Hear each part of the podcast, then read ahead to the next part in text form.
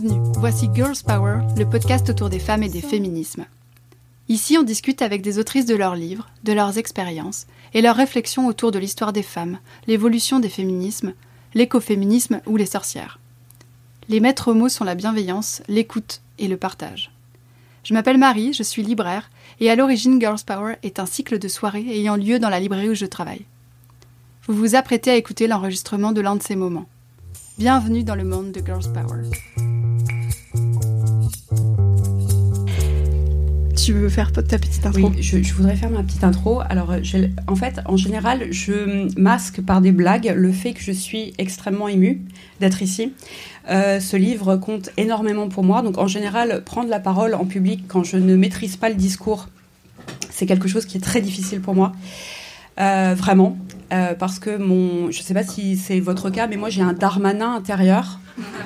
Euh, et c'est très désagréable d'avoir un darmanin déjà à l'intérieur en général, mais à l'intérieur de soi c'est encore pire.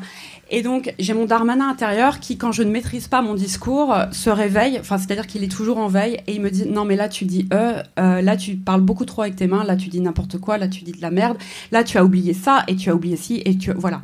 Donc c'est la raison pour laquelle j'ai pris à peu près un annuaire de notes pour pouvoir m'accrocher à mes annuaires de notes au cas où mon darmanin intérieur euh, fait une sainte soline. Euh, donc quand il s'agit de faire des blagues, ça va, je suis très à l'aise, mais quand il s'agit de parler sérieusement de choses qui me tiennent viscéralement à cœur, comme c'est le cas ce soir, ça, voilà. Donc il est possible que mon cerveau bloque et qu'il se retrouve comme un lapin dans les phares d'un camion. Vous voilà prévenu, merci pour votre bienveillance. Euh, bienvenue du coup au comptoir des mots pour cette soirée euh, du cycle Girls Power, le cycle autour des femmes et des féminismes. On est ce soir avec Fiona Schmidt herself en personne oh pour parler de Vieille peau, ton nouveau livre qui vient de sortir aux éditions Bellefond. Vieille peau, les femmes, leur corps, leur âge. Tout un programme. On s'était vu ici même, sur ces mêmes fauteuils, en janvier 2020. C'était pour Lâcher nous l'utérus, en finir avec la charge maternelle, que je vous conseille fortement si vous ne l'avez pas encore lu. Euh, j'aime bien ces deux lignements. J'aime bien ces hochements de tête. Merci. Ça fait écho. Euh, mais là, on va plutôt parler de ta peur de vieillir, du vieillissement, à quel point c'est genré, de la retraite, peut-être de Darmanin, mais on sait non, pas. Non, non, non, on en a assez parlé, on en a assez parlé, ça y est, c'est fini. Dodo, coucher Darmanin. Entre-temps, tu avais écrit euh, Comment ne pas devenir une marâtre, guide féministe de la famille recomposée. Comment est-ce que tu es passé du coup de la marâtre à la, ta peur de vieillir? Alors en fait, mes livres, euh, ben, tout simplement, suivent l'évolution de mes préoccupations euh, qui, sont, euh, qui, sont, qui sont liées à, mon âge, tout simplement. j'ai j'ai, après les questions de, de, mon désir de non-maternité, hein, dans une société où, l'injonction à la maternité est permanente, j'ai abordé la question de la belle parentalité, ou de la belle maternité plus exactement, puisque j'ai le plaisir d'être la belle-mère de trois grandes filles, dont une est tout au fond de la salle et qui lève la main, trop mignonne. Bonjour Salomé. Je suis très touchée que tu sois là. Euh, avec voilà, et mon rôle n'a pas toujours été facile, euh, du fait notamment des stéréotypes euh, qui sont liés non seulement au, à la figure de la belle-mère, mais aussi à son rôle.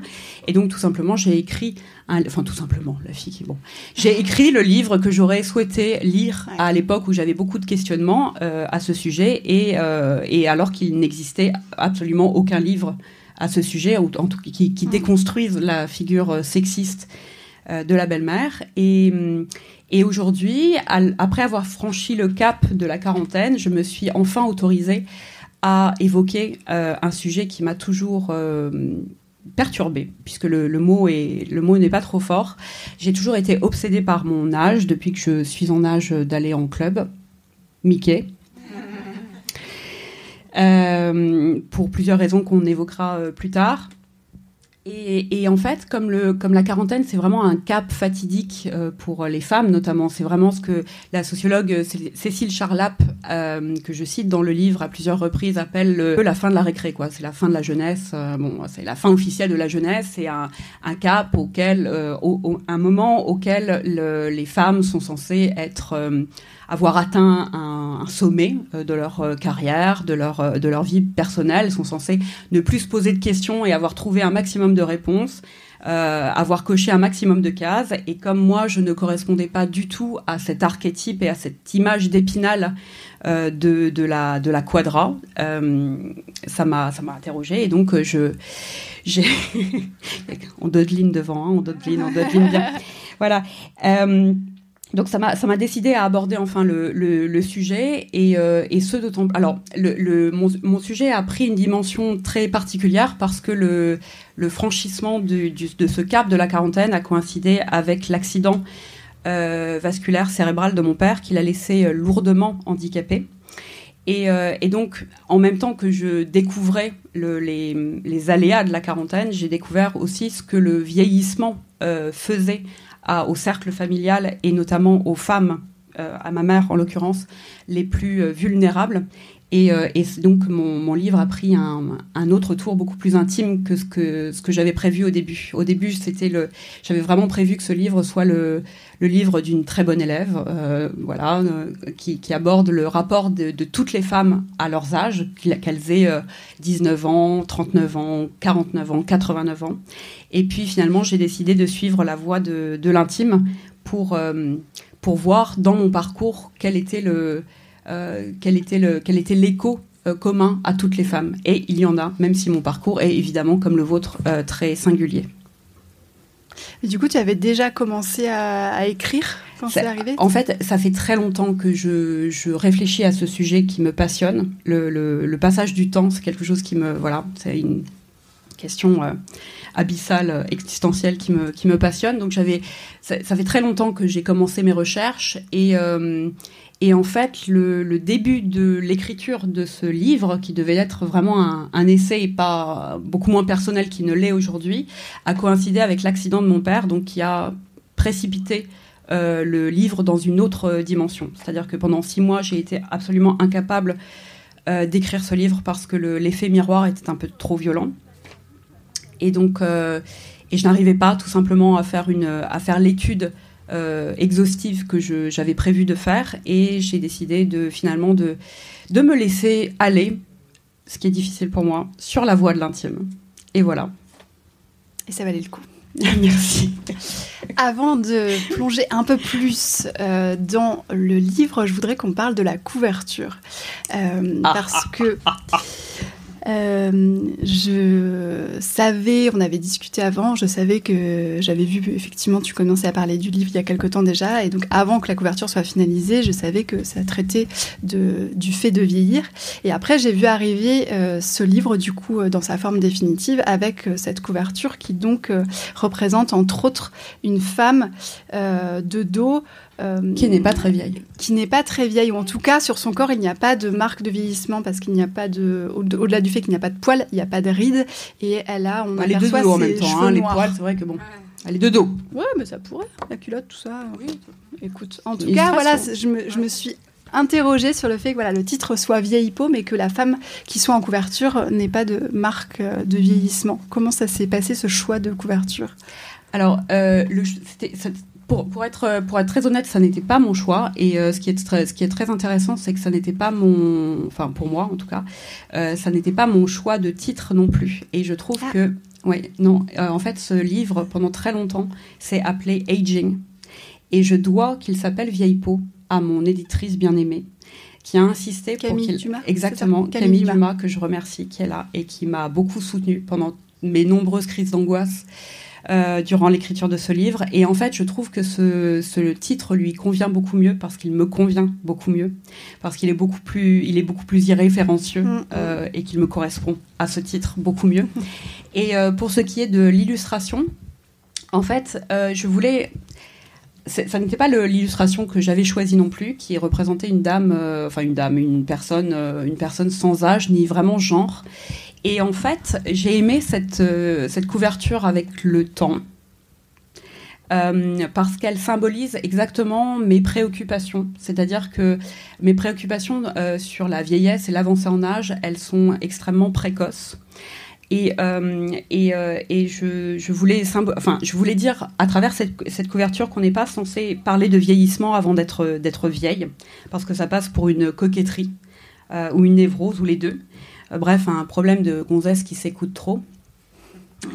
Et euh, alors que, l'avancée en âge, et les problématiques du vieillissement ne concernent évidemment pas que les femmes euh, qui sont arrivées euh, dans la vieillesse ou à, l'âge de la retraite, et que les, stéréotypes au sujet de, la vieillesse et qui se combinent en plus aux stéréotypes sexistes nous concernent tous, nous et toutes surtout.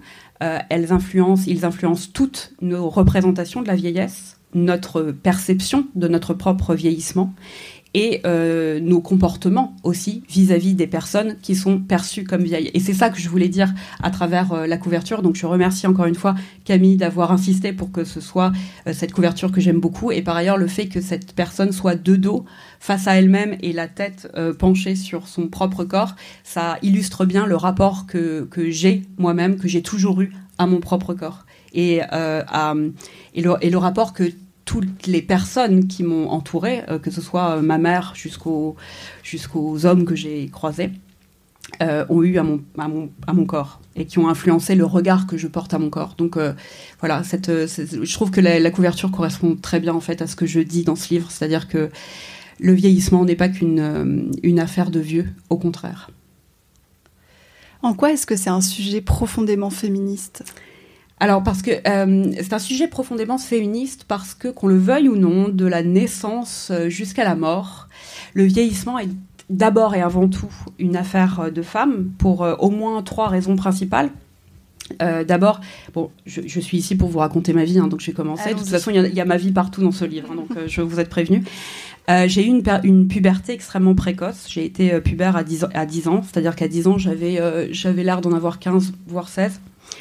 Et donc, comme euh, beaucoup de jeunes filles, peut-être parmi vous, euh, j'ai été sexualisée et très tôt. Euh, sexualisée et responsabilisée du même coup très tôt. Et ça, c'est quelque chose que les jeunes garçons ne sont pas, ne sont pas coutumiers, c'est-à-dire que, ne, savent pas ce que c'est que d'entrer dans la puberté et, et, brutalement dans la sexualité en, avec avec des, injonctions à faire attention plutôt qu'à prendre du plaisir. Enfin, c'est des choses qui sont assez violentes. Moi, ça m'a profondément marqué. Euh, par ailleurs, euh, du fait de notre, de notre éducation, c'est nous qui sommes amenés à nous occuper des personnes les plus vulnérables, parmi lesquelles les personnes âgées euh, dépendantes.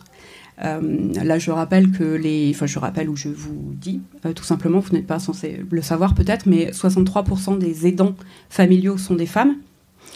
Et euh, par ailleurs, euh, l'essentiel des, aides-soignantes, des aides à domicile, des infirmières et des personnels qui euh, travaillent dans les EHPAD sont eux-mêmes, elles-mêmes d'ailleurs, des femmes.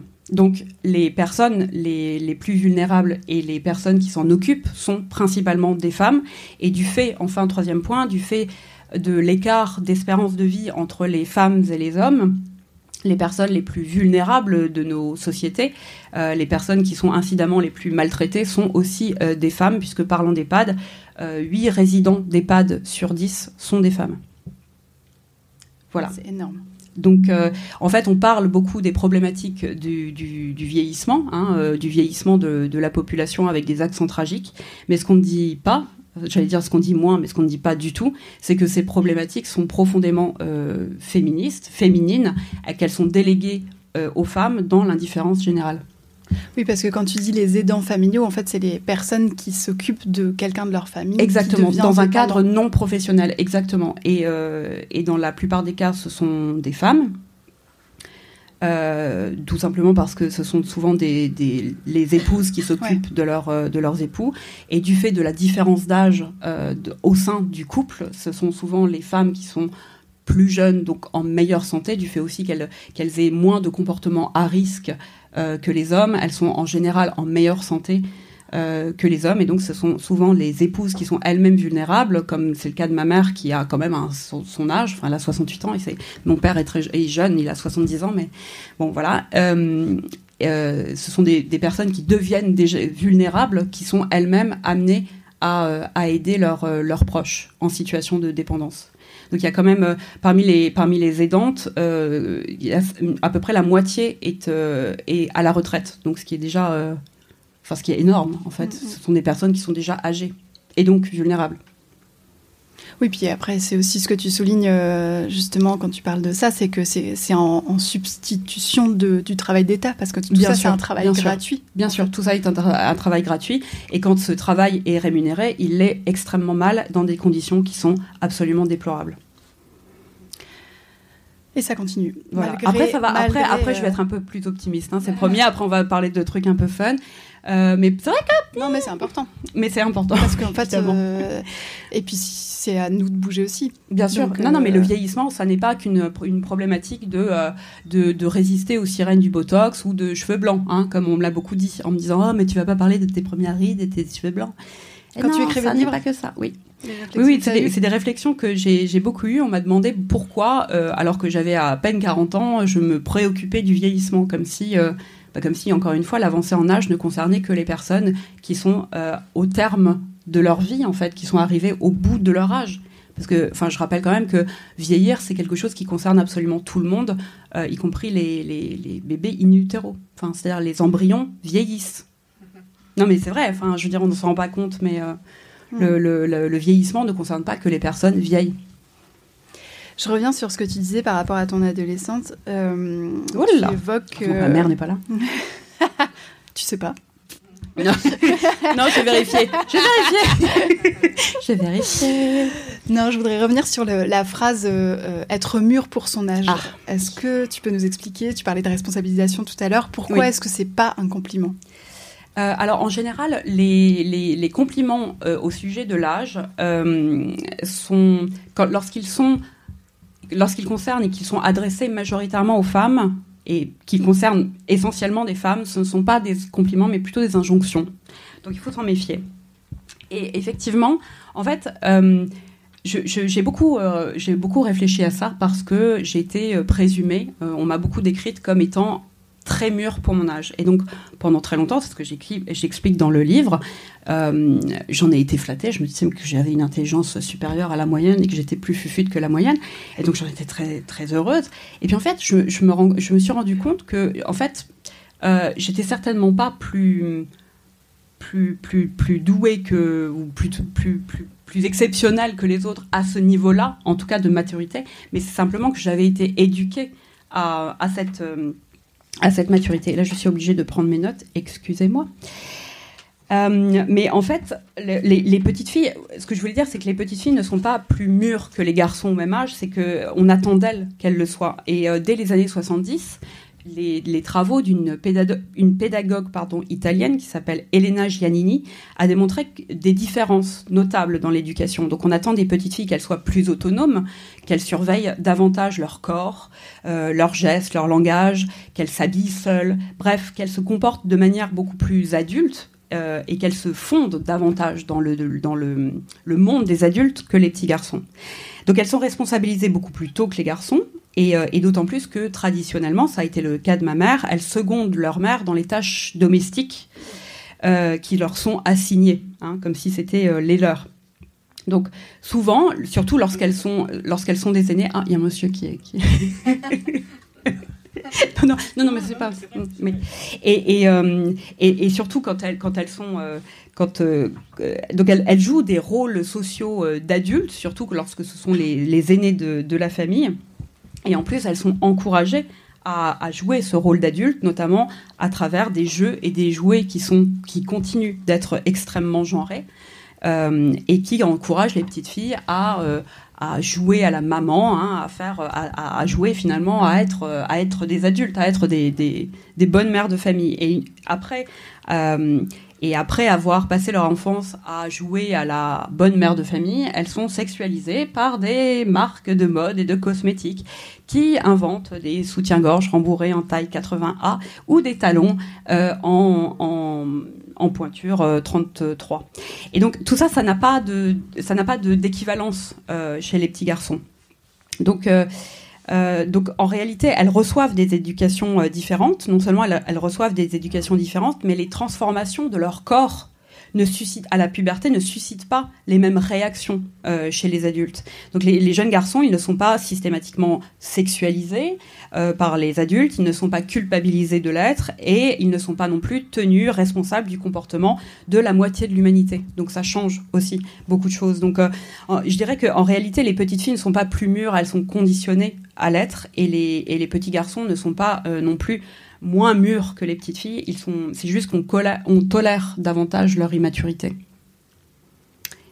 Euh, et par ailleurs, oui, donc, et, à propos des, à propos des, des, compliments, euh, des pseudo-compliments sur les âges, je, je, voudrais dire que bien conservé n'est pas un, compliment non plus. Hein. On parle de, de bonne conservation hein, pour, un, pour, des, pour des haricots, voilà, par exemple, ou pour un meuble de famille. Hein. Et donc, il faut quand même, que, il faut quand même se dire, c'est, non mais c'est terrifiant c'est terrifiant. Il faut, il faut quand même que l'agisme, le sexisme soit intériorisé pour qu'une une expression qui implique que les femmes sont des produits de consommation périssables avant d'être des individus soit un motif de fierté pour les concernés.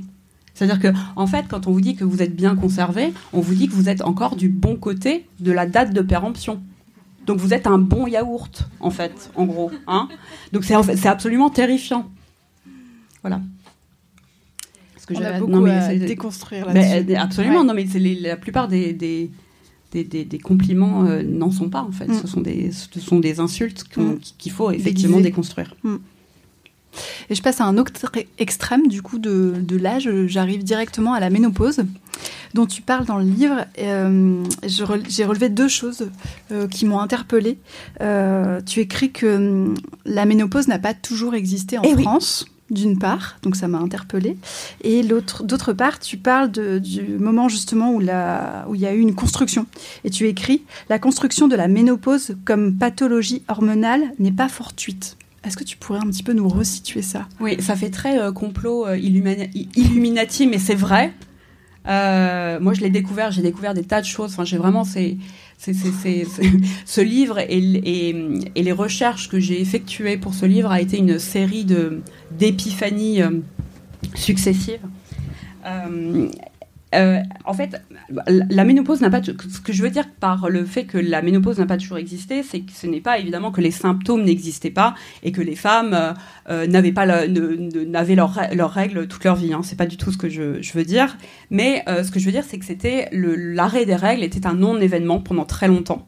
Ça faisait tout juste partie de la vie. Et, le terme ménopause est un terme moderne qui n'existait pas, qui, a, qui, a été inventé en 1816 euh, par un médecin qui s'appelait Charles de Gardanne. Et en fait, on doit l'invention de la ménopause aux Lumières. Euh, parce que euh, à la période où on était en plein essor des sciences naturelles et de la médecine, et les Lumières entreprennent d'expliquer le monde de façon binaire et de, de catégoriser les êtres humains en deux pôles, diamétralement opposés mais censément complémentaires. Donc on a d'un coup, il y en a un qui est gouverné par le corps et l'autre par la raison. Je vous laisse imaginer lequel est lequel. Hein, voilà. Donc, comme les femmes ont un, four à bébé intégré, donc les voilà assignés à la maternité, et donc un corps féminin normal fonctionnel, c'est un corps féminin fécond, donc qui peut, euh, qui, qui, peut, qui peut porter un enfant. Donc à ce moment-là, à partir de là, c'est finalement logique qu'un un, un, corps qui cesse de, de, pouvoir porter des enfants soit considéré comme anormal, dysfonctionnel, comme euh, Diderot l'écrit en 1772. Et il faut absolument que je vous retrouve cet extrait parce qu'il est magique. Attendez, pardon, je, je regarde un peu mes notes, parce que, mais il est vraiment bien je vous assure. Voilà. Alors, il écrit.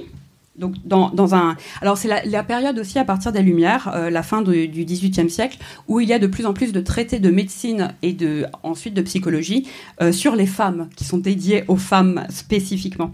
Et donc, en 1772, dans un livre qui s'appelle Sur les femmes, Diderot écrit C'est par le malaise que la nature les a disposées à être mères, c'est par une maladie longue et dangereuse qu'elle leur ôte le pouvoir de l'être. Voilà. Donc, euh, maladie, hein, euh, le mot est lâché. et, à partir de là, la, pathologisation physique et psychique de la ménopause bat son plein et elle s'accentue encore à la fin du 19e siècle avec l'essor de la médecine de ville et de la psychiatrie. Voilà. Euh, qui fait euh, de la ménopause une, une, maladie non seulement de genre, mais aussi de classe, hein, puisque la ménopause rejoint la liste, la longue liste des pathologies féminines euh, des bourgeoises désœuvrées, hein, avec la neurasthénie. Il y, en a, y en a plein. Il y, a, plein de, pathologies à cette époque qui, sont, qui sont réputées être le fait de l'hystérie, bien sûr. Voilà. Ces maladies de gonzesse riches. Mais heureusement, mais heureusement, on va trouver une solution. Mais bien sûr, heureusement, on va trouver une solution. Et, euh, effectivement, euh, donc, euh, en fait, je, je, dis que dans mon livre que la construction de la ménopause comme pathologie hormonale n'est pas fortuite parce qu'elle est, figurez-vous, étroitement liée à l'industrialisation pharmaceutique et à la production en masse des hormones de synthèse qui sont les œstrogènes. Et euh, le psychiatre euh, Daniel euh, Delanoë, qui a écrit un livre que je vous recommande qui s'appelle Sexe, croyance et ménopause, précise un truc qui m'a absolument enfin qui m'a qui m'a terrifié, c'est que la, production a finalement précédé le besoin, c'est-à-dire qu'on a commencé à produire en masse des œstrogènes de synthèse en se disant hey on peut le faire génial produisons-en avant de se demander à quoi ils pouvaient servir. Et en fait, non, non, mais c'est une histoire tout à fait, euh, tout à fait vraie, tout à fait officielle. Hein. C'est terrifiant, mais c'est vrai. Et euh, comme toutes les histoires vraies d'ailleurs. Et euh, comme le, comme le, alors elles étaient destinées à, soigner les pathologies du, cycle menstruel, mais comme ça ne suffisait pas à écouler les stocks, les laboratoires pharmaceutiques ont décidé de les prescrire, enfin de les, de les conseiller aux femmes ménopausées. Et c'est comme ça que euh, les hormones de synthèse ont été, euh, euh, conseillées aux femmes ménopausées pour soulager les, symptômes, ce qui est décrit comme tel, de la ménopause. Et on s'est rendu compte très vite, dès les années 30, on s'est rendu compte que ces hormones de synthèse étaient cancérigènes et qu'elles provoquaient des cancers du sein, des cancers de l'utérus, etc., etc. Donc la production a été relativement vite stoppée après les premiers essais. Mais hélas, les raisons pharmaceutiques ont des raisons que la raison ignore. Et donc, la, et donc la, la, la, production euh, d'œstrogènes de synthèse est repartie de plus belle dans les années 60, qui correspond en plus à la révolution industrielle, hein, donc avec la production en masse, etc. Sauf que pour que euh, cette, cette production euh, s'accélère, pour qu'on vende en masse des œstrogènes de synthèse euh, aux femmes ménopausées, il fallait diaboliser évidemment en masse, de manière euh, exponentielle, les symptômes de la ménopause.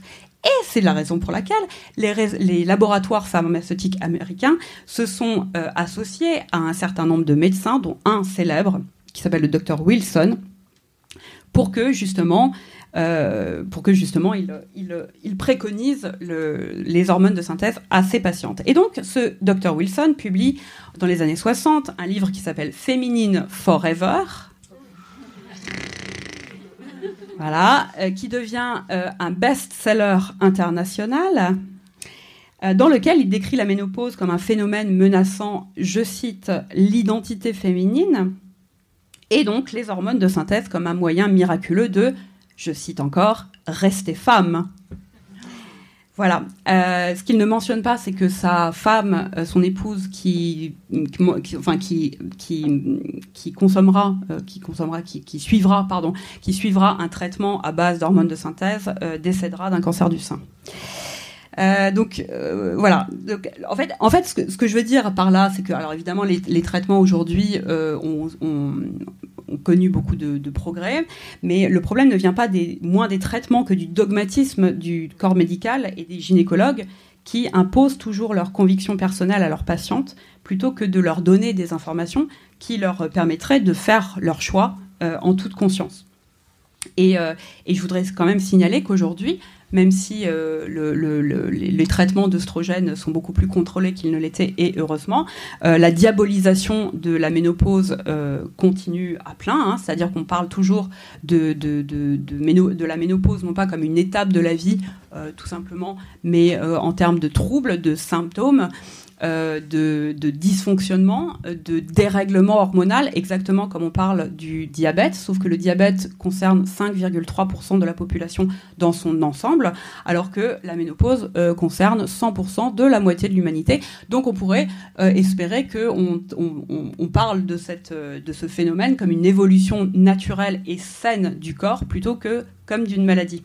Et alors j'ai découvert au cours de mes recherches que euh, y a, je suis tombée sur plusieurs articles qui, qui parlaient de réussir sa ménopause.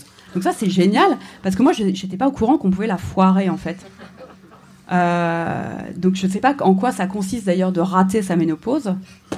Peut-être, euh, je ne sais pas, d'avoir ses règles jusqu'à la fin des temps. Je sais, je sais, je sais pas. Je sais, c'est très particulier. Et alors je suis tombée sur des tas de produits euh, qui étaient censés, euh, voilà, des, produits extraordinaires. Donc par exemple des pyjamas thermorégulateurs. Alors je ne sais pas si vous avez entendu parler de ça. Donc c'est des thermos, euh, de, des, pyjamas qui régulent, voilà, pour assurer des bonnes nuits de sommeil, puisque voilà, des, pyjamas contre les bouffées de chaleur.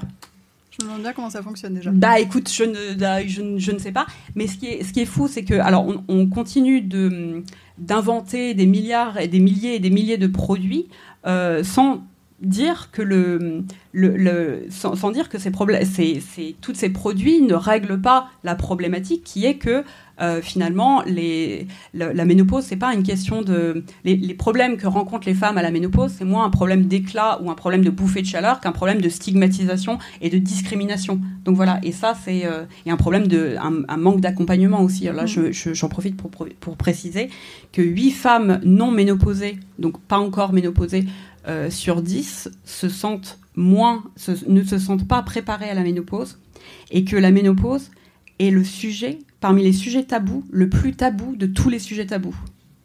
C'est d'être devant la politique, la religion et la santé mentale. Voilà. Donc, non, mais c'est, enfin, donc, euh, donc ça n'est pas étonnant que euh, ça n'est pas étonnant que 4, 4 femmes sur 10 aient du mal à s'exprimer à ce sujet. Ça y est, j'ai fini. C'était long, hein, pardon. non, non. Euh, est-ce que c'est considéré partout pareil, euh, la ménopause, mais aussi la vieillesse d'une façon générale, partout dans le monde?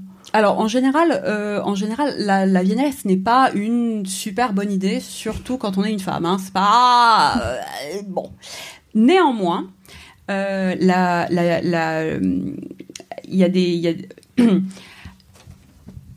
la ménopause n'est pas euh, la ménopause n'est pas stigmatisée de la même manière qu'en Occident euh, partout. Elle peut être un signe d'empouvoirment.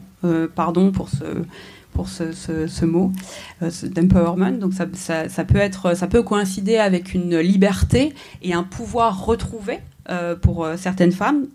Et, et au Japon, par exemple, le, avant l'arrivée massive euh, des industries pharmaceutiques occidentales sur le marché japonais, la ménopause était un, tout simplement un non-événement. Elle faisait partie des, euh, bah, des, manifestations euh, du vieillissement qui n'étaient même pas des symptômes, mais des, juste des manifestations. Est-ce que vous voulez que je vous lise un extrait du livre ou pas? Oui. Non, mais c'est pas. On vous entend pas. On vous entend pas. Je vous entends pas. Non, mais c'est euh, à, propos de la ménopause, moi j'ai découvert des tas de trucs. C'est passionnant ce bouquin. Alors. c'est vrai. Ça me fait penser que du coup, tu avais relevé euh, le, par rapport à la ménopause que c'était parfois considéré comme une insulte. Et là, pour le coup, moi, eh j'ai pas noté, mais tu lui évoquais euh, une critique sur un tweet de, que Sandrine Rousseau ah avait reçu. Et c'est quand même assez délirant de bah se dire que ça, une étape de la vie devient une insulte finalement dans la bouche de certains hommes parce que c'était évidemment un homme qui avait fait cette, euh, cette réflexion là euh, c'était suite à un passage télévisé si je me souviens bien euh. exactement sur CNews. Oh quelle surprise cette, cette, télévision qui est pourtant tellement voilà j'ai retrouvé. Ça y est c'est bon. Qui est pourtant voilà cette, cette chaîne qui est pourtant tellement progressiste. Alors je vous lis un, un, extrait de mon livre et puis quand vous en avez marre vous me jetez des trucs dessus hein. Alors, saviez-vous qu'il y a des... Savez-vous qu'il y a des endroits dans le monde où la ménopause est plutôt une bonne nouvelle pour les femmes? Pour certains peuples, comme les Indiens Moaves ou les Mayas, la fin de la fertilité est le signe d'un renouveau social et érotique. Chez les Bétis au Cameroun, elles libèrent les femmes de leurs obligations sexuelles à l'égard de leurs époux. Elles ont le droit d'exiger de faire chambre à part, ou au moins lit à part, et peuvent imposer leur souhait de ne plus se faire employer et de mener ainsi leur propre vie. Ce changement de statut est officialisé par le langage. Les femmes qui n'ont plus leurs règles sont désignées par un terme qui signifie littéralement femme importante. Les travaux de, l'anthropologue Yvonne Verdier ont établi que dans certaines sociétés traditionnelles, la cessation de leurs règles permet aux femmes de circuler librement dans l'espace public et d'exercer des fonctions qui leur étaient jusque-là interdites, pour des raisons analogues à celles qui, qui ont prévalu en France jusque dans les années 70. La sociologue Cécile Charlap euh, rapporte que dans les régions rurales, les femmes ménopausées étaient chargées d'accoucher les parturiantes et de prendre soin des défunts, donc de faire le lien entre la vie et la mort, ce qui était défendu aux autres femmes, car leur sang était réputé euh, bon, euh, sale et dangereux. Donc en réalité, les femmes ménopausées n'acquièrent une certaine liberté qu'au détriment des femmes menstruées. et elles n'ont le pouvoir d'accoucher ces dernières qu'à condition de ne plus pouvoir, de ne plus avoir celui d'enfanter ce qui leur vaut d'être considérées comme des femmes hommes, je cite. Donc l'empouvoirment lié à la ménopause n'est pas exactement féministe, c'est le moins qu'on puisse dire, mais il est réel pour une population qui est discriminée en raison de son genre. Voilà. Moi, je peux continuer, hein, il y a 300 pages, mais non, je ne vais pas, vais pas tout spoiler, bah oui, quand même. Euh, je voudrais revenir sur le vocabulaire qui est employé, parce que toi tu relèves en fait que euh, on utilise euh, tout un lexique assez particulier. Euh, on parle de seniors, on parle de personnes âgées, comme si le reste de la population n'était pas âgée, alors que c'est le cas. Pourquoi est-ce que tu penses qu'on euphémise ou qu'on utilise ces termes-là? Oui, alors ça c'est quelque chose qu'on a complètement intégré, mais on n'est pas censé parler des vieux c'est une insulte. Hein. on, vit dans une société où le terme vieux est une insulte, alors que le terme jeune ne l'est pas. Hein. Exactement comme le terme grosse ou gros est une insulte, alors que le terme mince ne l'est pas. Donc en fait, c'est vraiment symptomatique du tabou qu'il y a euh, autour de tout ce qui, est, hors norme. Hors norme, c'est-à-dire euh, euh, ce qui sort de la norme euh, masculine, hétéro, euh, cisgenre, blanche, etc., etc. La raison pour laquelle aussi on parle, euh, on parle de personnes noires en disant des blacks, ou des arabes en disant des rebeux, ou, euh, ou des grosses en disant des rondes. Enfin bref, on utilise. En fait, tout ce qui sort de la norme n'a pas de nom et nécessite d'être euphémisé. Et donc c'est exactement ce qui se passe avec les personnes dites âgées ou les ou qu'on appelle aussi les seniors ou les personnes du troisième âge, ou nos aînés. Voilà. Comme si le terme vieux était insultant. Comme si le fait d'avancer en âge, c'est-à-dire d'avoir une date de naissance qui est éloignée de la date du jour, était en soi problématique. C'est très, très, bizarre quand même comme truc. Euh, mm. Non mais. Non mais c'est très révélateur, justement. Voilà. Mais bon, je, suis bien placée pour savoir que les mots ont de l'importance. Euh, Parlons d'amour. Oh oui. Ah oui. Ah oui. Je savais que ça allait te plaire. Alors, tu écris.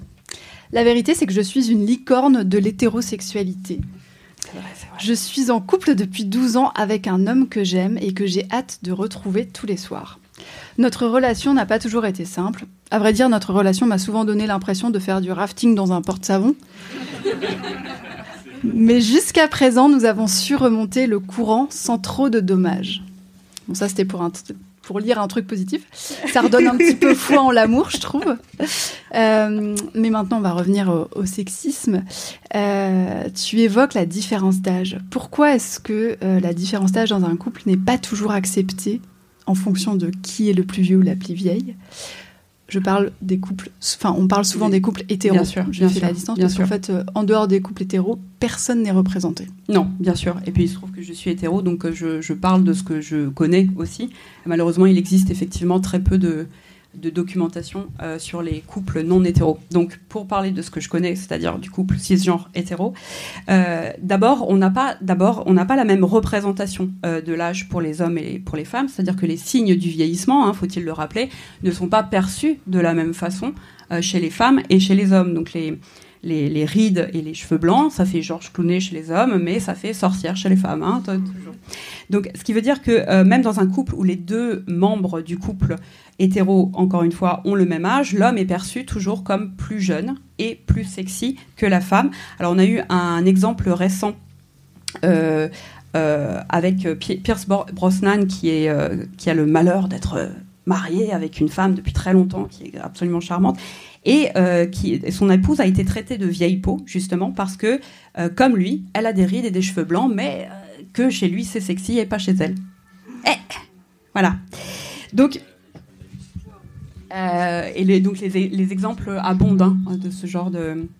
Donc la, différence d'âge, en fait, elle est parfaitement acceptée dans le couple hétéro, pourvu que ce soit monsieur qui soit euh, plus vieux que madame.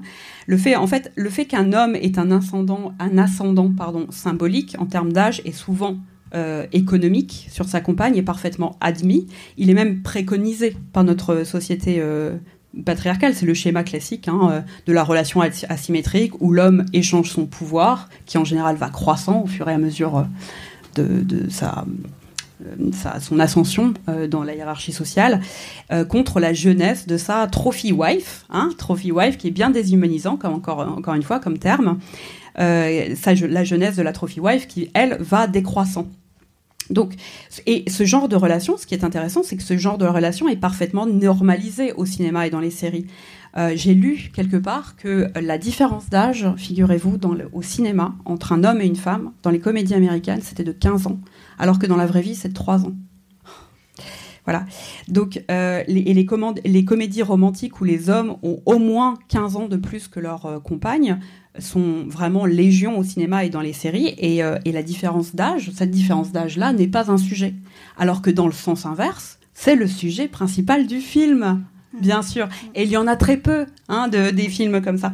Donc le, le et le cas inverse prête à prête à réflexion, prête à sourire. Euh, en fait, la différence d'âge n'est un sujet que si la femme est plus âgée que l'homme, euh, comme dans Les Jeunes Amants, par exemple, avec euh, le film récent avec, avec, Sophie, avec Fanny Ardant et, et Melville Poupeau, où la, différence d'âge est de 15 ans, je crois. en revanche, dans, dans, le, dans Opération Tonnerre, Opération Tonnerre avec Sean Connery et Catherine Zeta-Jones, Sean Connery a 39 ans de plus que Catherine Zeta-Jones et ça n'est même pas mentionné. C'est-à-dire qu'on considère que c'est normal. C'est-à-dire qu'elle elle, tombe amoureuse de Sean Connery et bien sûr qu'elle tombe amoureuse de Sean Connery parce que c'est Sean Connery. Bon, mm. et voilà. Euh, et, donc, et puis on peut, on peut aussi se rappeler de, euh, de la polémique euh, qui, avait, euh, qui avait eu lieu en 2017 entre le couple Trump et le couple Macron. Hein. donc, bah, il n'y avait pas eu de polémique au sujet du couple Trump, qui a, dans lequel Mélania a 24 ans de moins que. je ne peux pas dire son nom, c'est trop difficile. Mais vous voyez qui? Le l'ex Cheetos de la Maison Blanche.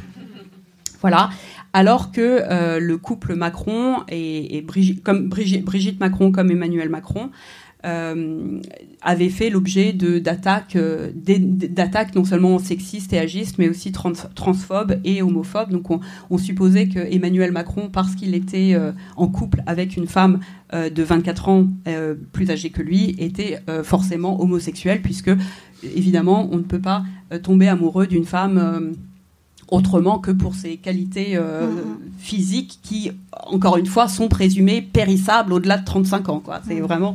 Voilà. Donc, euh, euh, le, en fait...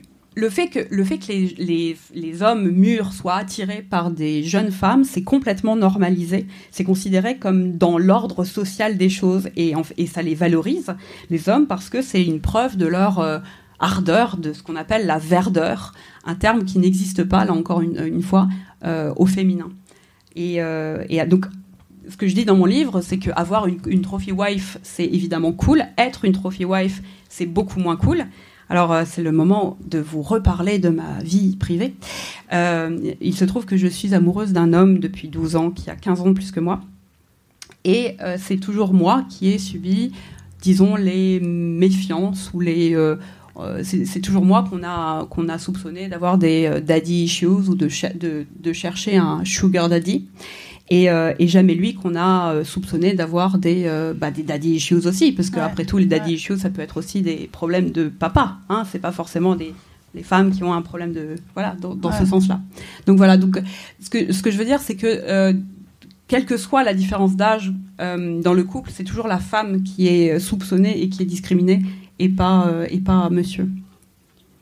Oui, puis comme si elle avait pas du tout. Enfin, elle, elle en est réduite à son âge. Oui, et en plus, oui, en plus, oui, effectivement. Ou à son corps. Ou à son corps, ou à son corps, ou à son Les deux sont liés en général. Mm, mm. Et puis euh, là aussi, euh, euh, comme si, comme si quand on est jeune, on n'avait aucun libre arbitre et qu'on était parfaitement interchangeable. Ça aussi, hein, même au, sein du camp féministe, on, parle beaucoup de, de, l'attraction des femmes, des, pardon, des hommes âgés pour les, pour les jeunes femmes. Euh, sur lesquels ils ont un ascendance qui, qui suppose que euh, bah, les jeunes femmes n'ont aucun libre arbitre ni euh, mm, mm. voilà ni aucun aucun pouvoir sur elles-mêmes en fait, ce qui est un peu un peu compliqué. Oui, puis sur par rapport, est-ce que tu peux expliciter ce que sont les daddy issues? Oui, les daddy issues, alors ça c'est quelque chose qui a été très popularisé dans la culture populaire américaine. Les daddy issues, c'est des femmes qui ont des problèmes avec leur papa. Hein. Et euh, donc, euh, en, fait, si les, elles tombent si elles tombent toujours sur le même type d'hommes, c'est-à-dire euh, toujours des hommes qui les maltraitent, c'est parce qu'elles ont des daddy issues. C'est jamais parce que le mec a des problèmes. si, si, si, elle, si, elle est, si elle tombe amoureuse d'un homme qui pourrait être leur père, c'est toujours parce qu'elle a des daddy issues et pas parce que le la personne qui pourrait être son père a lui-même des problèmes manifestement avec sa fille. Jamais. Donc en fait, les, hommes ne sont jamais remis en cause dans, cette, dans ces relations. C'est toujours les femmes qui sont réputées avoir des problèmes avec la jante masculine ou des problèmes tout court. Au-delà d'être parfois de la psychologie de comptoir euh, qui est euh, en très fait, réduite par rapport à ce que c'est en réalité. Voilà, et les, relations féminines sont toujours euh, euh, pathologisé, alors que c'est jamais le cas des relations euh, des hommes. Mm.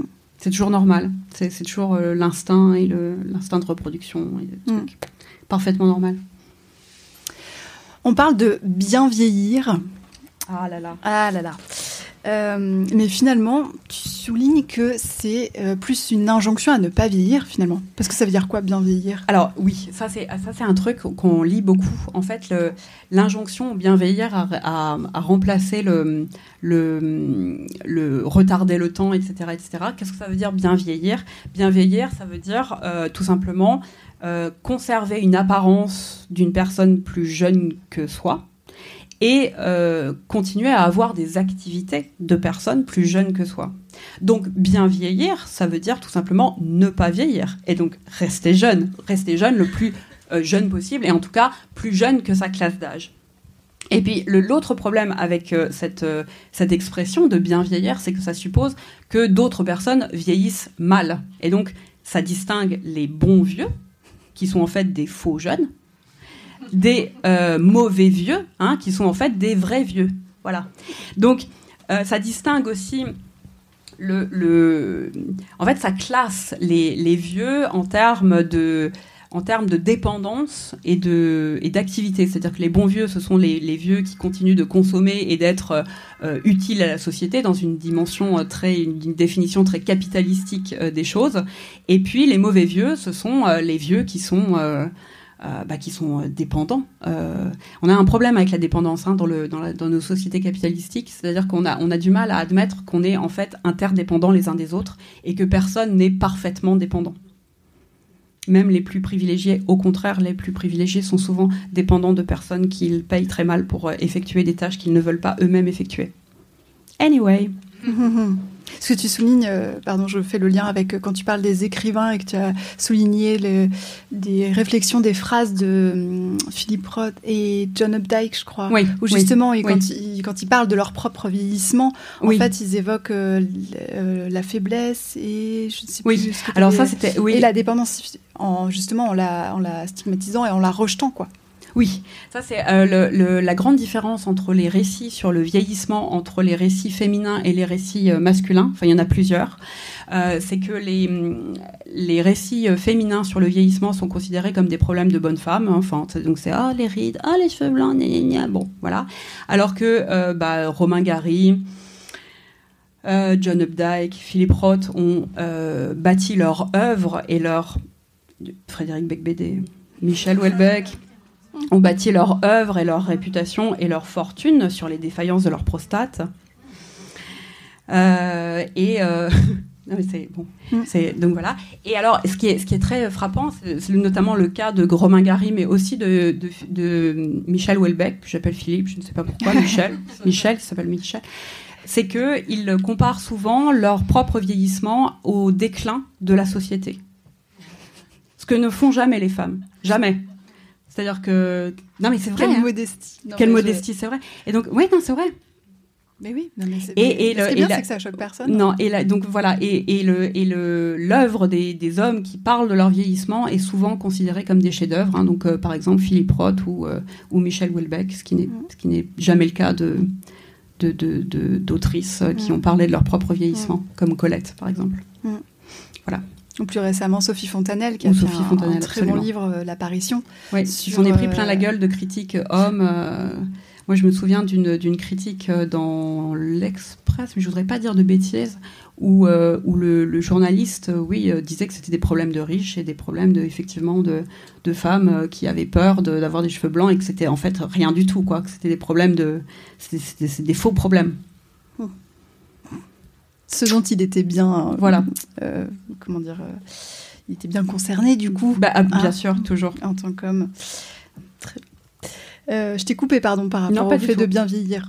Oui, et donc, eh ben non, voilà, non, je crois que j'avais, j'avais dit ce que et euh, oui, elle est bien vieillir, euh, bien non. Je, sur le fait qu'il y avait, ouais, qu'il y avait effectivement une façon de mal vieillir. Euh, oui, voilà, qui, est finalement qui revient finalement à accepter le temps qui passe et le fait d'être vieux. Exactement. Et en fait, bien, vieillir, bien vieillir aujourd'hui dans une dans notre conception capitaliste du terme, c'est résister au temps, alors que c'est ça qui nous qui nous plombe en fait. C'est-à-dire que dans une conception plus optimiste des choses et plus plus, plus joyeuse, euh, bien vieillir, ça, devrait être euh, se rapprocher le plus possible de ce qu'on est vraiment et de, faire du temps qui nous reste, peu importe la durée de ce temps, euh, ce, qui nous ressemble le, le plus, quoi.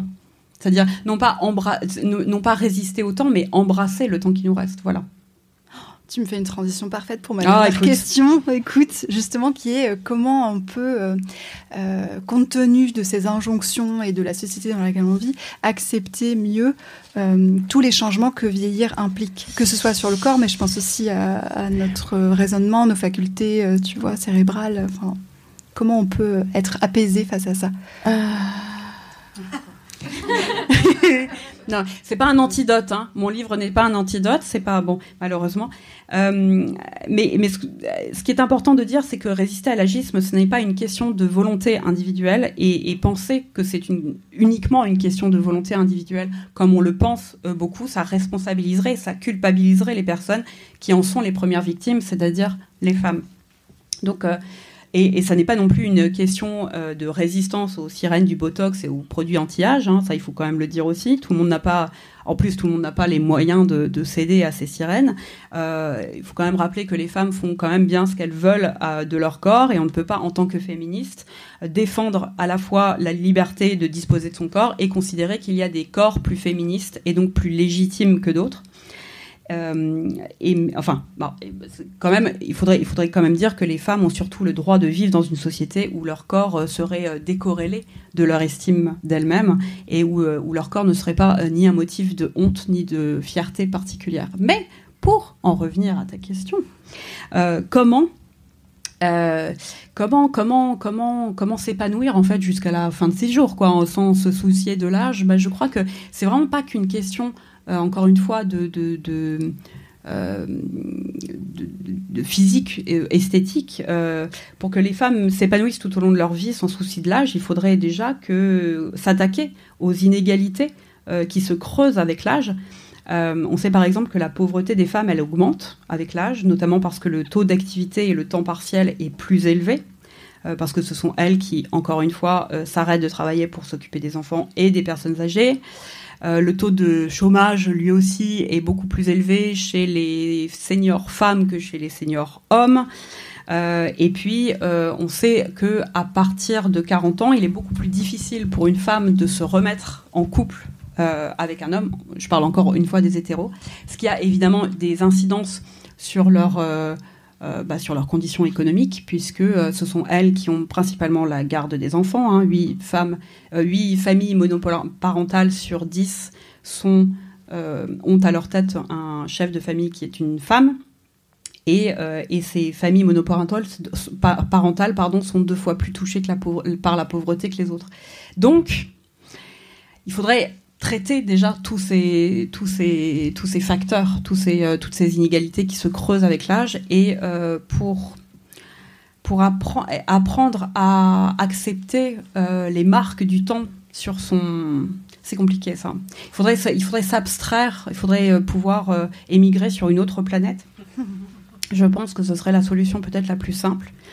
moi, je me suis rendu compte en écrivant ce livre que j'étais beaucoup plus en paix avec alors, mes problématiques ne sont évidemment pas les mêmes à 41 ans que, les, que celles d'une femme de 50 et a fortiori de 60 ou de 85, bien sûr. Mais ce que je me suis, je me, suis rendu compte que euh, on n'est pas habitué à s'identifier à notre moi euh, vieillissant. On est habitué à s'identifier à un moi très jeune, alors que, euh, à titre personnel, je j'étais pas très heureuse ni, ni, très heureuse de cohabiter avec moi-même à 20 ans. Enfin, je me préfère aujourd'hui largement, je suis beaucoup plus euh, épanouie, beaucoup plus... Euh, et donc, il faudrait apprendre aussi à, euh, à accepter que notre identité est mouvante et que, et que finalement, vieillir, c'est aussi exister et évoluer. Oh, c'est beau, ce beau ce que tu dis. voilà. Mais je terminerai justement sur, euh, sur euh, une citation de ton livre où tu parles de ça. Euh, évidemment, j'avais déjà des côtés sympas à 20 ans, mais ils ne composaient pas la majorité de la femme que je suis aujourd'hui. J'étais l'équivalent humain d'un quartier en friche avant la réhabilitation psy. Je vis une colocation infiniment plus sereine et joyeuse avec moi-même aujourd'hui, et la plupart des femmes sont comme moi. Quel que soit leur âge, elles sont plus épanouies, ancrées, elles-mêmes, aujourd'hui qu'elle ne l'était hier. Je pense qu'on va terminer là-dessus, c'est tellement ah, joyeux. C'est pas mal, voilà, c'était un, petit, petit message d'optimiste pour la fin. C'est ça. merci beaucoup, merci, merci Shona. Merci, merci à vous.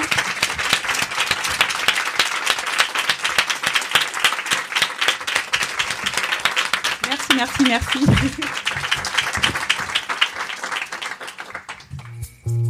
C'était Girls Power. Si ça vous a plu et que vous trépignez d'envie de nous le dire, on est joignable sur Instagram et sur notre site librest.com. Vous y trouverez aussi les livres et les autres références dont on a parlé. J'y mets aussi les prochaines dates des soirées Girls Power et des sélections thématiques, comme des idées de livres féministes pour enfants ou des livres sur les sorcières ou sur l'afroféminisme, et toutes les infos de ce podcast. À bientôt pour le prochain épisode de Girls Power.